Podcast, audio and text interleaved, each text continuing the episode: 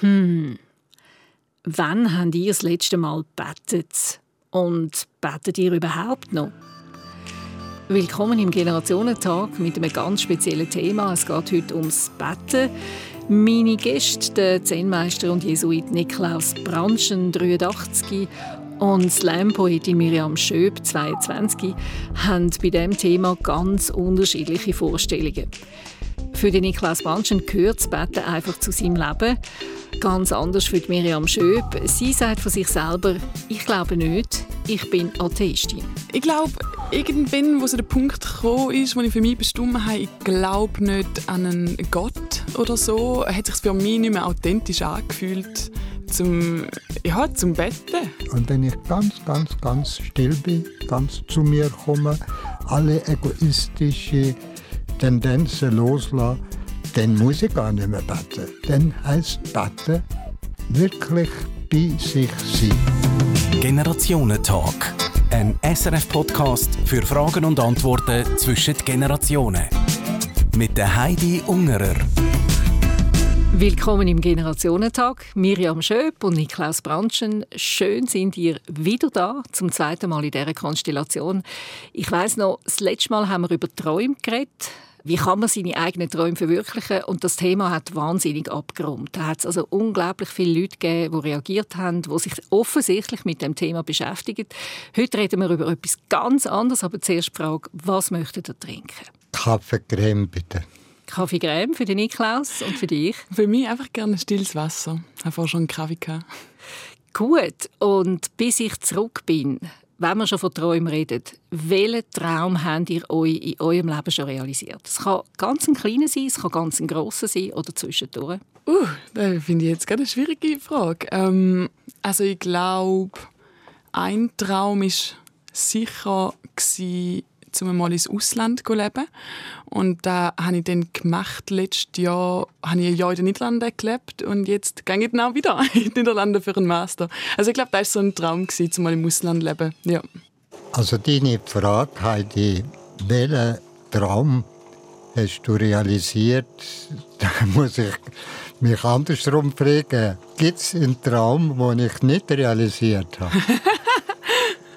Meine Haltung ist die, dass ich wirklich nur das mir vornehme, visionalisiere, mhm. Dankeschön.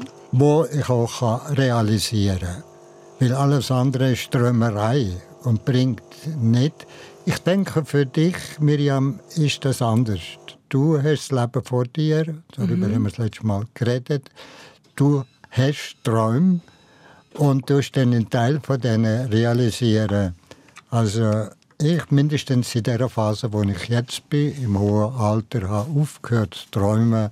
Also logisch, habe ich ja noch ganz viel Zeit zum Träumen verwirklichen, aber eigentlich ist ja wie so der Sinn davon, dass wenn man irgendwelche Bedürfnisse hat, dass man schaut, dass man die erfüllen kann.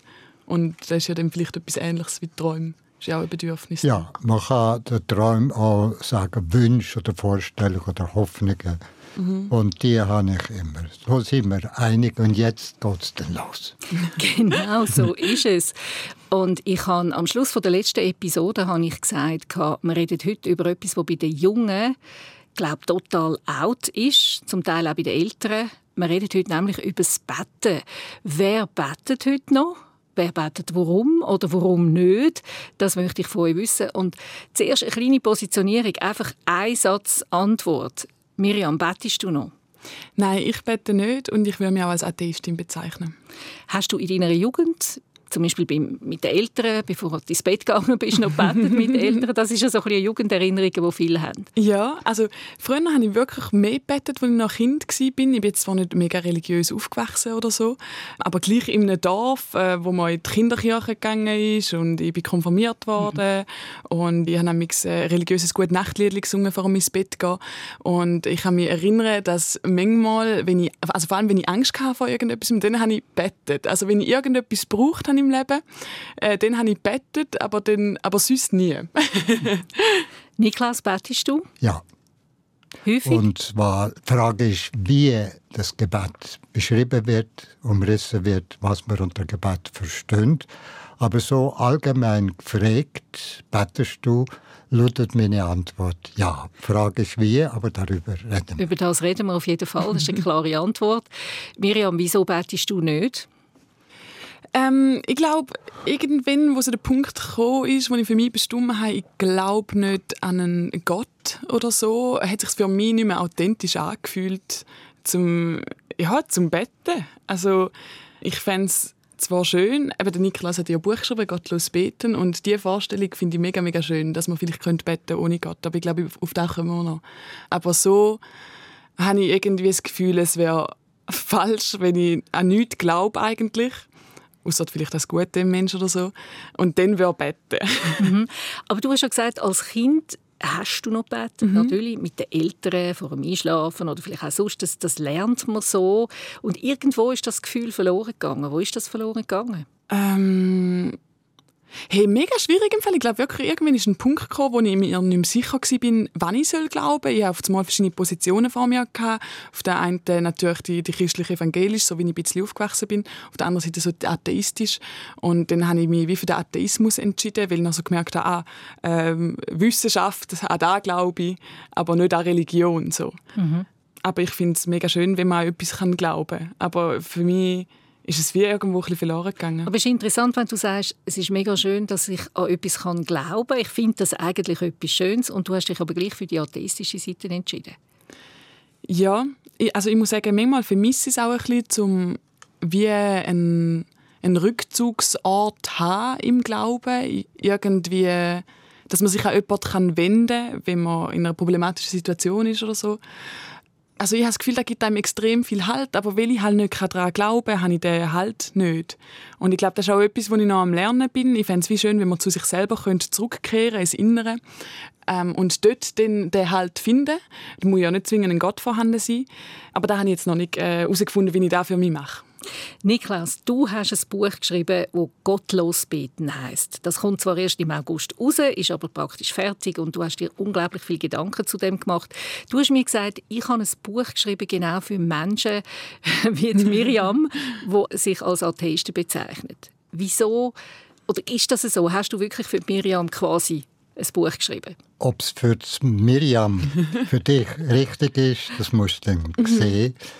Aber der Auslöser war, dass ich nach einem Vortrag hier in Zürich für einen Club, für einen Service Club, es war ein Efficiency Club, Efficiency Club, ist noch schön, habe ich einen Vortrag gehabt, so über Meditation und Sinn vom Leben. Und dann in der Diskussion hat jemand gefragt, kann ein Atheist meditieren? Und dann habe ich so spontan gesagt, ja, er kann. Entweder hört er auf zu meditieren oder er hört auf, Atheist zu sein. Und dann bin ich heim und prompt ist das Telefon gekommen, ja, wie ist jetzt das? Kann ein Atheist? und das ist bei mir so stecken geblieben, hängen geblieben.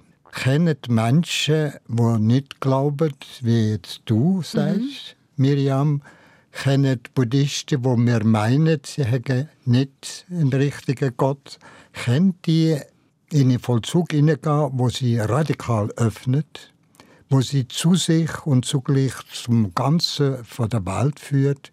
Und das ist so der Einstieg in das neue Buch.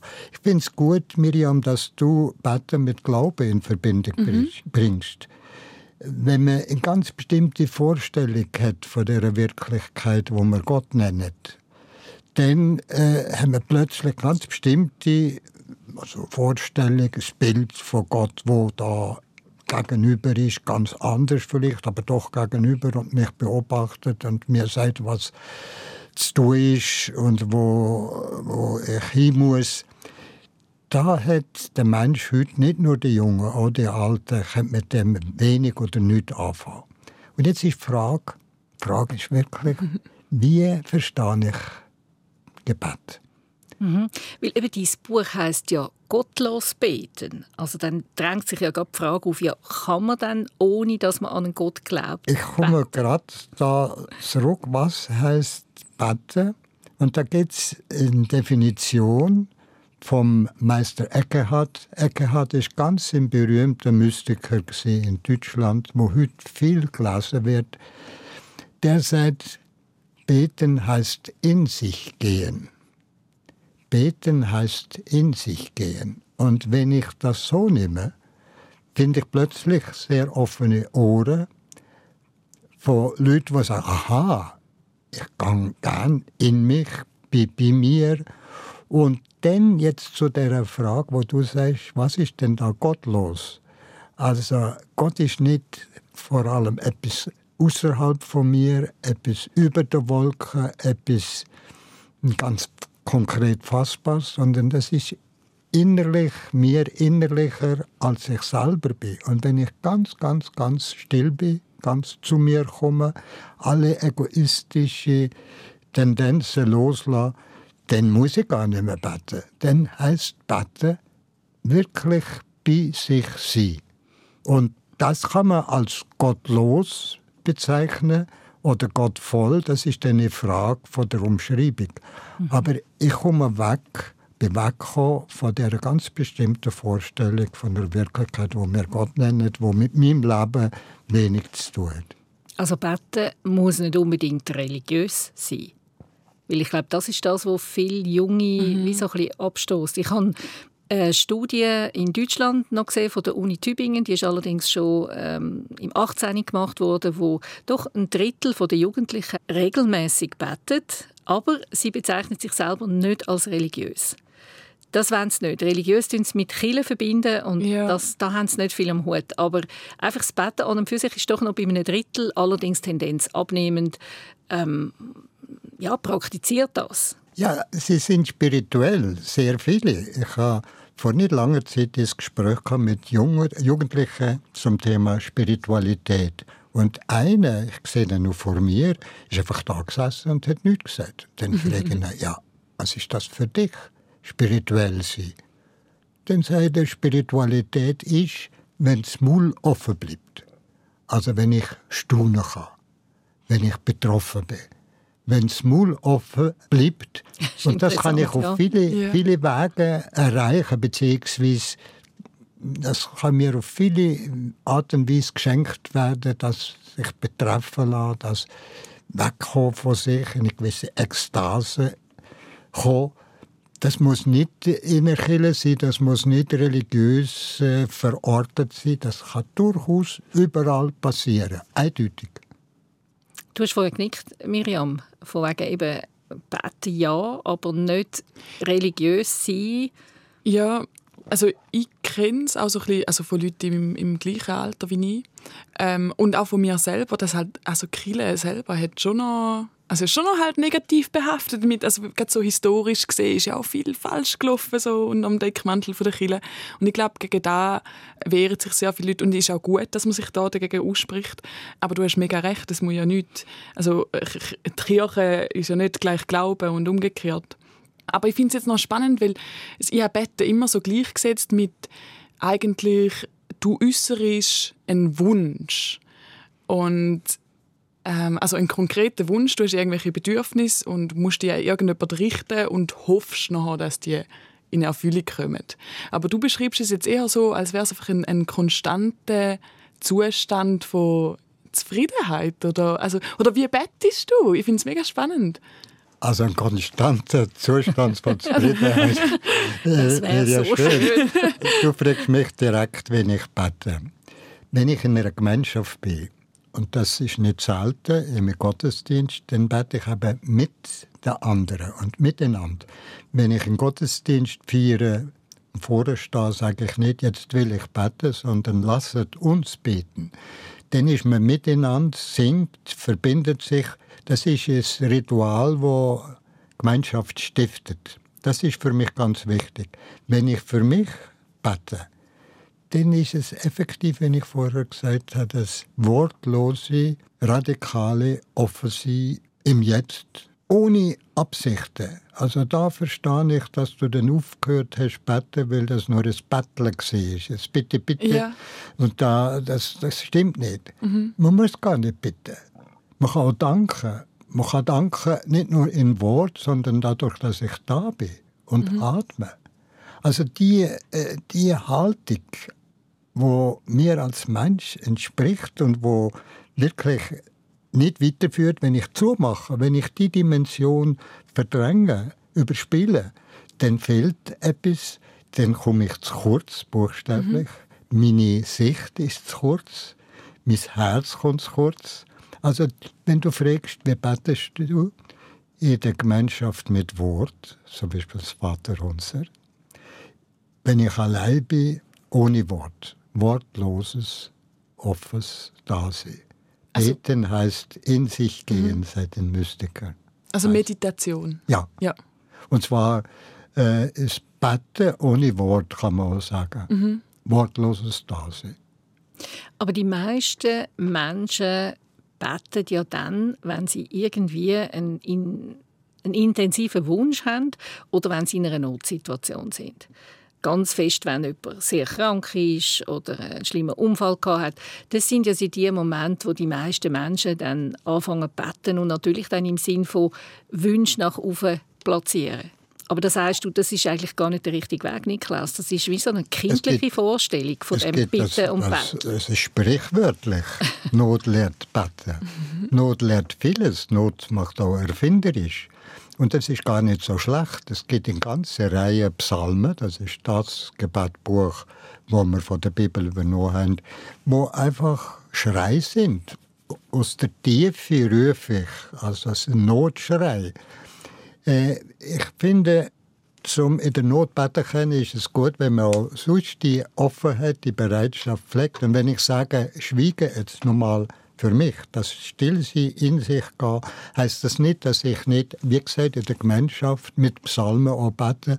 Und das wäre einseitig, wenn es nur das Betteln ist.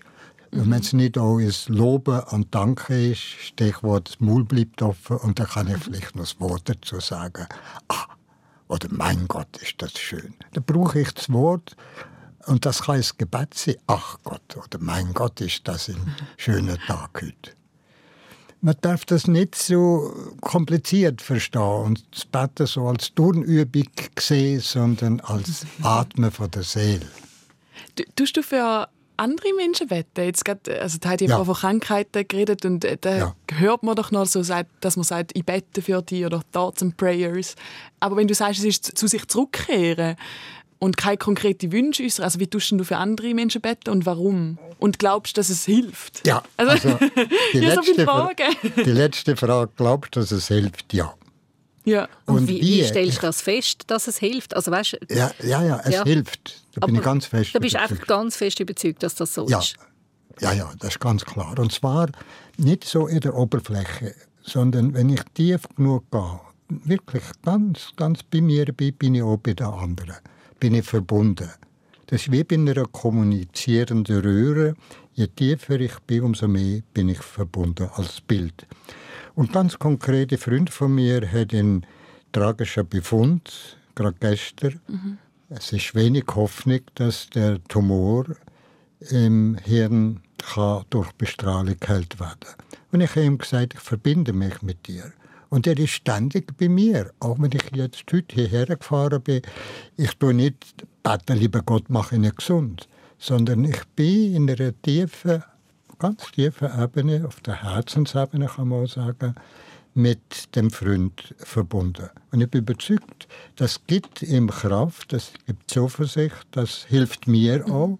Es ist, äh, es ist schön, mit anderen verbunden zu sein. So gesehen, ja, aber nicht indem ich große Worte mache, sondern sage, mein Gott, äh, gib ihm Kraft. Mhm. Zeig ihm den Weg, wo er jetzt muss gehen. Punkt. Und wenn du sagst, es, also du, du bist überzeugt, dass es ihm hilft, glaubst es hilft ihm, weil er weiß, dass du an ihn denkst und mit dem verbunden bist? Oder? Beides. Beides. Aber wenn er es nicht wissen äh, Ich denke, ich kann auch für Menschen, mich mit Menschen verbinden in Solidarität, auch was nicht wissen. Aber mhm. warum sollen sie es nicht wissen? Das ist wie eine Verstärkung. Mhm. mhm. Ist das für dich irgendwie nachvollziehbar, Miriam, oder total spanisch? Ähm, Seh, du, man sieht richtig an, wie Ja, es in deinem Hirn und wie viele Fragezeichen da oben sind. Ja, das sind halt irgendwie so Sachen, die ich selber nicht mache. Ähm, wenn ich versuche, für jemanden da zu sein, dann sind da meistens Handlungen, also in Form von Handlungen. Ich ähm, versuche für eine Person physisch da zu sein und nicht mental. Und deswegen finde ich es so spannend, weil ich bin so, hä, okay, und Energie und, hm, aber ich check's, dass wie so, dass Liebe etwas Starkes ist und das da verbindet. Du sagst es, das ist nicht nur etwas Starkes, sondern das ist die Kraft. Ich habe ein Büchle gelesen kürzlich, das heißt Gott, wo steckst du? Und da tut ein Naturwissenschaftler, ein Psychologe und ein Komiker sich über die Wirklichkeit, die wir Gott nennen, unterhalten. Und das Endergebnis ist, dass die sagen, ja, Gott ist vielleicht so ein Kleister, wo Leute zusammenhalten. Glaubenskleister oder äh, in, in Verbindung. Und das ist gar nicht so schlecht gesagt, was uns verbindet, was uns im tiefsten miteinander in Einklang bringt, ist Liebe. Und Gott ist Liebe. Wo Liebe ist, da ist Gott. Das ist ein schönes altes Lied, Ubi Caritas, Deus ibi est. Das ist nicht irgendwo die Wirklichkeit, die ist hier. Und das geht über das Greifbare, Fassbare, physisch Präsente raus, ist nicht gebunden an einen Ort, an eine Zeit. Das, geht, das ist grenzenlos, ist ewig und überall. Ich glaube, das ist einfach etwas, wo äh, enorm viele Menschen Mühe haben, sich das vorzustellen, weil es halt eben nicht einfach so greifbar ist. Oder ich denke, du kannst es nur erfahren, wenn du das praktizierst oder wenn du meditierst. Also ich kann jetzt wirklich gut nachvollziehen, was du sagst, weil ich meditiere auch und ich spüre das auch, aber ich merke immer, man kommt wie an Grenzen, wenn man das jemandem erklären will, der einfach den tieferen Glauben nicht hat oder wo auch nie oder schon lange nicht mehr betet oder meditiert, überhaupt nur schon Mühe hat, in sich zu ruhen. Ähm, ja, wie kann man das für Menschen irgendwo greifbar machen? Das finde ich so schwierig. Ja, ich glaube, es ist schon schwierig zu meinem Wort Also man kann es eben nicht greifbar machen. Ja. Und ich habe das Gefühl, ihr könnt ein bisschen vermitteln, was das vielleicht für ein Gefühl ist, zum eben meditieren oder für Leute da sein, so in sich zurückkehren. Ich glaube, ich habe wie so eine Vorstellung davon, wie es sich vielleicht anfühlt, aber ich selber also empfinde es nicht so. Und ich habe noch mal eine Frage. Also, wie ist denn da jetzt für dich, Niklaus, um die Liebe zu spüren oder die Verbundenheit äh, mit Menschen, wenn du zum Beispiel siehst, dass so viel Schreckliches in der Welt auch passiert? Also zum Beispiel, dass, dass Flüchtende auch Außengrenzen verelendet und, und, und Krieg und, und Klimawandel und ja. weiß ich nicht was, und Politik, schwierige Themen. Ja. Tust du die einfach eher so aufs Positive richten, nach dem Positiven richten? Oder, oder wie, wie ist das für Ja. dich? Ich bin keine Weltverbesserung und fühle mich nicht verantwortlich für die ganze Welt, sondern meine Haltung ist, dass da, wo ich stehe und da, wo ich bin, in den Beziehungen, wo ich bin, die in dem Sinn, wie ich vorher gesagt habe, pflegen, kultivieren auch. Im Kleinen anfangen. Genau. Ja. Und das ist meine Möglichkeit und die versuche ich wahrzunehmen. Nicht äh, in Gedanken oder in Vorstellungen, also seit umschlungen Millionen, das übersteigt mich, sondern man muss da anfangen, wo man ist. Und was, was das Verstehen betrifft von jungen Menschen, ich habe heute im Bus nach Zug habe ich einen Jungen getroffen, den ich gelegentlich treffe im Bus. Und dann habe ich natürlich gefragt, betest du? Und dann sagte ja, was heißt beten? Ja, was machst du denn? denn der hat in Kette so eine Gebetsschnur mit 108 Perlen. Und die lässt er immer wieder mal durch die Handel gehen. Und das sammelt ihn, das bringt ihn zu sich selber. In Kille geht er nicht, das ist ihm zu, äh, zu fremd. Aber er, er hat ihn wirklich in Art da zu sein und er hat sofort kapiert, wo ich ihm gesagt habe, das Wort vom Eckhart, beten heißt wirklich in sich gehen. Und du hast nach der Fürbitte gefragt. Eckhart sagt, immer wieder fragen mich Leute für sie zu beten. Und ich sage ihnen, warum geht ihr nicht in euch? Kehre ein inwendig im Innersten deiner selbst. Da ist das Leben. Und das, das, das sind junge Menschen und auch Alte haben dafür. Und wenn, wenn die mal da schmecken und darauf einsteigen, dann sind sie auch bereit, wieder durchaus in der Gemeinschaftsbett. Es geht in wie eine neue Bewegung. Cité das ist das, der Ort in Frankreich, wo Roger Schütz vor Jahrzehnten lanciert hat. Das ist eine Bewegung, wo viele junge Menschen überall auf der Welt Mitglieder, Mitgemeinschaften, durchaus äh, das, was man auch im üblichen Seebetten nennt, aber immer wieder mit viel Stille verbunden pflegen. Mhm. Das ist nicht so, dass das einfach fertig ist. Das ist eine Art Zopf, wo man am liebsten abschneidet. Es gibt Möglichkeiten, mhm. weil ohne, ohne die radikale Offenheit gehen wir vor die Hunde, machen uns selber und die Welt kaputt. Ich habe nur einfach mal zurück zu dem Ausgangspunkt am Anfang, wo ich spannend gefunden habe, Miriam, wo du sagst, irgendwo sehe ich mich manchmal schon danach, dass ich äh, vielleicht einen Ort hätte, wo ich so könnte oder eine Instanz, wo ich könnte anrufen, wenn es mir nicht gut geht oder mhm. eine Form von Betten. Vielleicht ist es eine andere Form. Ja, es ist halt immer ja, ein bisschen, ein bisschen hoffnungslos, wenn, dann, wenn dir niemand kannst mhm, richten mm, Und dann tue ich halt vielleicht einfach mit Freunden und Freundinnen reden. Aber vielleicht ist das auch, weil ich es zu fest verbunden habe mit einem Wunsch äußere. Zum Beispiel in der, in der Kindheit, ich kann mich erinnern, oder zum Beispiel als Jugendliche, habe ich mich mega, mega fest bettet, dass ich nicht vor einem Ferienlager, also Schullager, meine Periode bekomme. zum Beispiel. Also es war wirklich immer mit so einem konkreten Wunsch verbunden. Gewesen. Und in schwierigen Situationen hast du natürlich konkrete Wünsche. Ähm, also auch wenn ich schwierige Situationen jetzt habe, ich will, dass sich da und da und da ändert. Aber auch wer soll ich mich mit diesen Wünschen richten?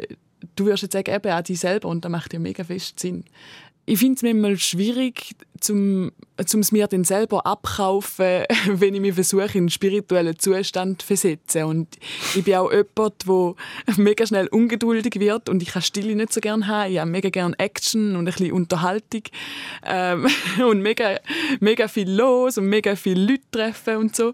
Und ich finde es jetzt noch spannend, weil du hast jetzt häufiger die Stille erwähnt, Niklaus. Und, und was würdest du jetzt sagen, was spielt Stille für eine Rolle? Weil ich kann, ich kann wirklich nicht gut still sein. Du hast so das Wort gebraucht, es fällt dir schwer, dich in einen spirituellen Zustand zu versetzen. Äh, das du bist ja nicht auch. die Einzige. Du bist in bester ja. Gesellschaft, Aber äh, Miriam. Es ist, wie, es ist wie ein Pendel. Das ist Action und es muss viel los sein und du bist mhm. extrovertiert und du trittst auf. Aber es würde mich nicht wundern, wenn du auch zwischendrin gern allein bist, gern bei dir bist, gern dich zurücknimmst. Du kannst nicht nur immer Action haben. Mhm. Das ist wie ein Pendel. Und es ist nicht so, dass entweder oder, sondern beides. Und die, die Ekstase, das ist vielleicht etwas, wo wenn ich so an, an Popkonzert denke, junge Menschen, da finden sie etwas, was sie unter Umständen früher in der Kirche gefunden haben. Vielleicht nur etwas, wenn du sagst, du hast das Gebet als Bitte nur verstanden. Mhm. Wenn du in Zukunft vielleicht als Ausdruck von einer Bitte hast du es verstanden, wenn du es als Wunsch oder nicht Wunsch, das wäre wieder das Gleiche, sondern als Freude. Mhm. Wenn du die Freude sozusagen rausschreist, ah, dann, dann ist das auch eine Form von Beten. Kann eine Form ja. von Beten sein.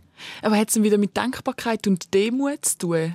Alles, alles was gute, weiterführende Haltungen sind, passt mhm. und kann ins Gebet gebracht werden. In den Vollzug in Wort oder auch ohne Wort. Mhm. Alles. Aber in der, in der Wirkung, in der Frucht, zeigt es sich. Wenn du egoistisch wirst durch eine spirituelle Übung oder durch ein Gebet und nur an dich denkst und alle anderen vergisst, dann kannst du auch das sogenannte Beten vergessen. Mhm. Ich hatte dich ja gebeten, vor der Sendung ein bisschen in deiner Community umzufragen, mhm. wie handhaben das deine Kolleginnen und Kollegen? Beten die noch? Oder haben die andere Ritual dafür gefunden, vielleicht Ersatzhandlungen? Weil als junger Mensch ist das wahrscheinlich einfach bei vielen nicht auf dem Radar. Ähm, niemand bettet aus meinem Umfeld wirklich nicht. Also die Gespräche sind recht schnell beendet gewesen. Obwohl, nein, wir haben sehr interessante Gespräche über, okay, was sind Wünsche, was sind Hoffnungen, was ist Bette eigentlich, wie viel hat Gott mit der Kirche zu tun. Dort sind spannende Gespräche entstanden. Aber ich habe jetzt wenig äh, gläubige, spirituelle Leute in meinem Umfeld. Aber vorher, wo du so die, die Gemeinschaftsding angesprochen hast, Niklaus, ich war gestern an der feministischen Demo, am feministischen Streik in Luzern. Und ich habe es unglaublich berührend gefunden, zum dort mit so viel, so vielen Menschen zu sein, die gleichgesinnt sind, die die gleiche Energie haben, die für das Gleiche kämpfen. Und eigentlich also du hast die Liebe gespürt und wir sind fast Tränen gekommen, weil, es einfach so gefunden also so, ja, da gibt mir jetzt Energie, um wieder ein Jahr lang ähm, mir sexistischen Scheiß anzulassen.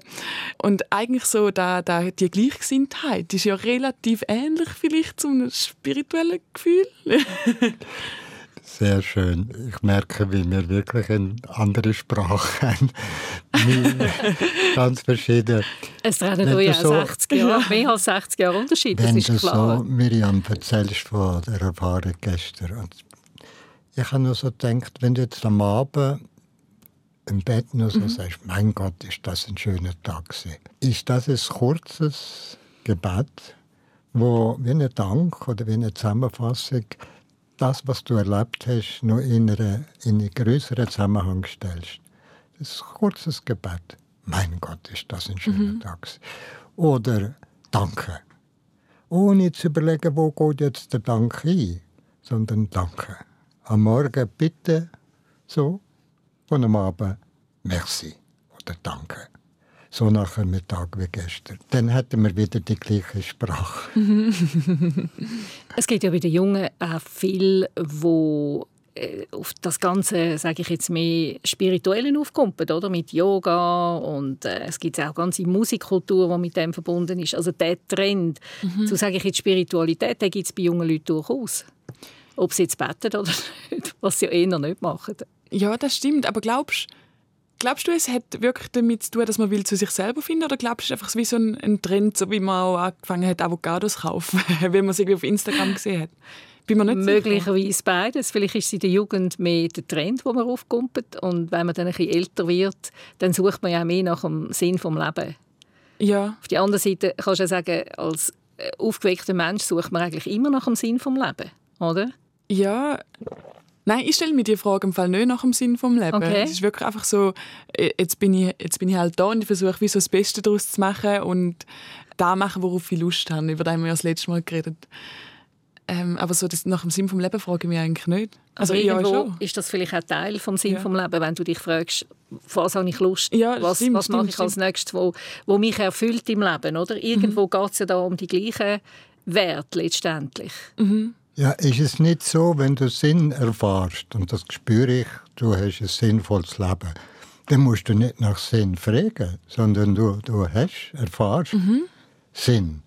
Ja, ja vielleicht. ja. Was nimmst du mit aus dieser Diskussion, Miriam? Ähm, ich habe es einfach sehr ein wirklich sehr, sehr entspannenden Austausch gefunden, weil es irgendwie eine Welt ist, die mir so fremd ist. Und gleich finde ich sie so unglaublich interessant. Und ich treffe, also wenn ich Leute treffe, wo wo irgendetwas glauben oder religiös sind oder so, habe ich mega häufig so das Gefühl, sie strahlen so eine innere Ruhe aus, die ich extrem beeindruckend finde.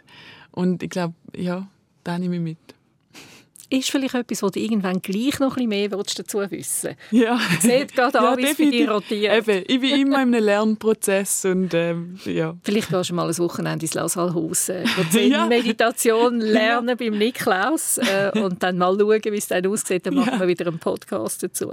Genau. Niklaus, was nimmst du mit von ich der Miriam? Ich kann darauf antworten, aber möchte noch dich fragen, was du aus dem Gespräch mitnimmst. Hast du noch ein bisschen Zeit zum Überlegen? Gut, danke. Ich nehme mit so die Tatsache, dass die Sprache schon verschieden ist. Von dir, Miriam. Weil ich äh, Scheiße gesagt habe? Nein, nicht so ein einzelner Ausdruck. Scheiße ist, ist, ist, ist, einfach ein Wort. Äh, aber so die, der ganze Zugang zu der, zur Wirklichkeit, in mhm. der wir sind. Und ich so ein bisschen abgewogen. Und ich hoffe, äh, dass ich das lerne zu vermitteln nicht nur an junge Menschen, sondern auch an Ältere, was es heißt, leben und nicht zumachen. Offen sein, ob man das jetzt Beten nennt oder Meditation oder wie immer, aber dass es mir gelingt zu vermitteln, dass Leben mehr ist als konsumieren, mehr ist als funktionieren, mehr ist als machen, mhm. sondern sein und atmen. Ja, also ich stimme total mit dir überein, mit dieser Offenheit. Ich finde, das ist mega wichtig. Und es wäre wie schön, wenn jeder Mensch könnte so offen sein Und jetzt Heidi. ich nehme das natürlich auch mit, die Offenheit. Und ich finde es einfach faszinierend, wie ihr mit über 60 Jahren Unterschied gleich im Gespräch so könnt aufeinander zugehen, auch wenn ihr komplett unterschiedliche Positionen jetzt bei dem Thema habt. Und ich glaube, dass Miriam eben doch eine gewisse Offenheit hat, sonst könntest du auch gar nicht so diskutieren und möglicherweise im Leben auch irgendwann an einen Punkt kommt, wo du mhm. mehr noch wissen willst zu dem Punkt. Und ja, Niklas, ich finde, du kannst das so gut in Wort fassen, was da eigentlich passiert, wenn man sich konzentriert und oder in sich versinkt und dass das eine Form dann von Betten ist, dass es irgendwo wahrscheinlich auch für junge Leute nachvollziehbarer wird und mindestens auch die Neugier weckt. Manchmal geht es ja auch um das. Ja. Und ich glaube, so weit entfernt sind wir eben letztendlich doch nicht. bin mal gespannt, wie es weitergeht. Ja, damit sind wir am Schluss von dem Podcast. Danke Miriam Schöb und danke Niklaus für die Einsicht in ein ganz spezielles Thema, das uns eben doch irgendwann im Leben alle beschäftigt, denke ich. Ich bin Heidi Jungerer und verabschiede mich jetzt mit meinen Gästen in die Sommerpause. Merci, dass ihr beim Generationentag immer wieder reinhört und ihn auch teilt und liket. Geniessen den Sommer in vollen Zügen. Habt's gut, bis bald und tschüss miteinander. Generationentalk. Ein SRF-Podcast für Fragen und Antworten zwischen den Generationen. Auf srf.ch/audio. Host Heidi Ungerer, Produzentin Sabine Meyer, Layout Sascha Rossier, Online Andrew Jones, Projektverantwortung Susanne Witzig.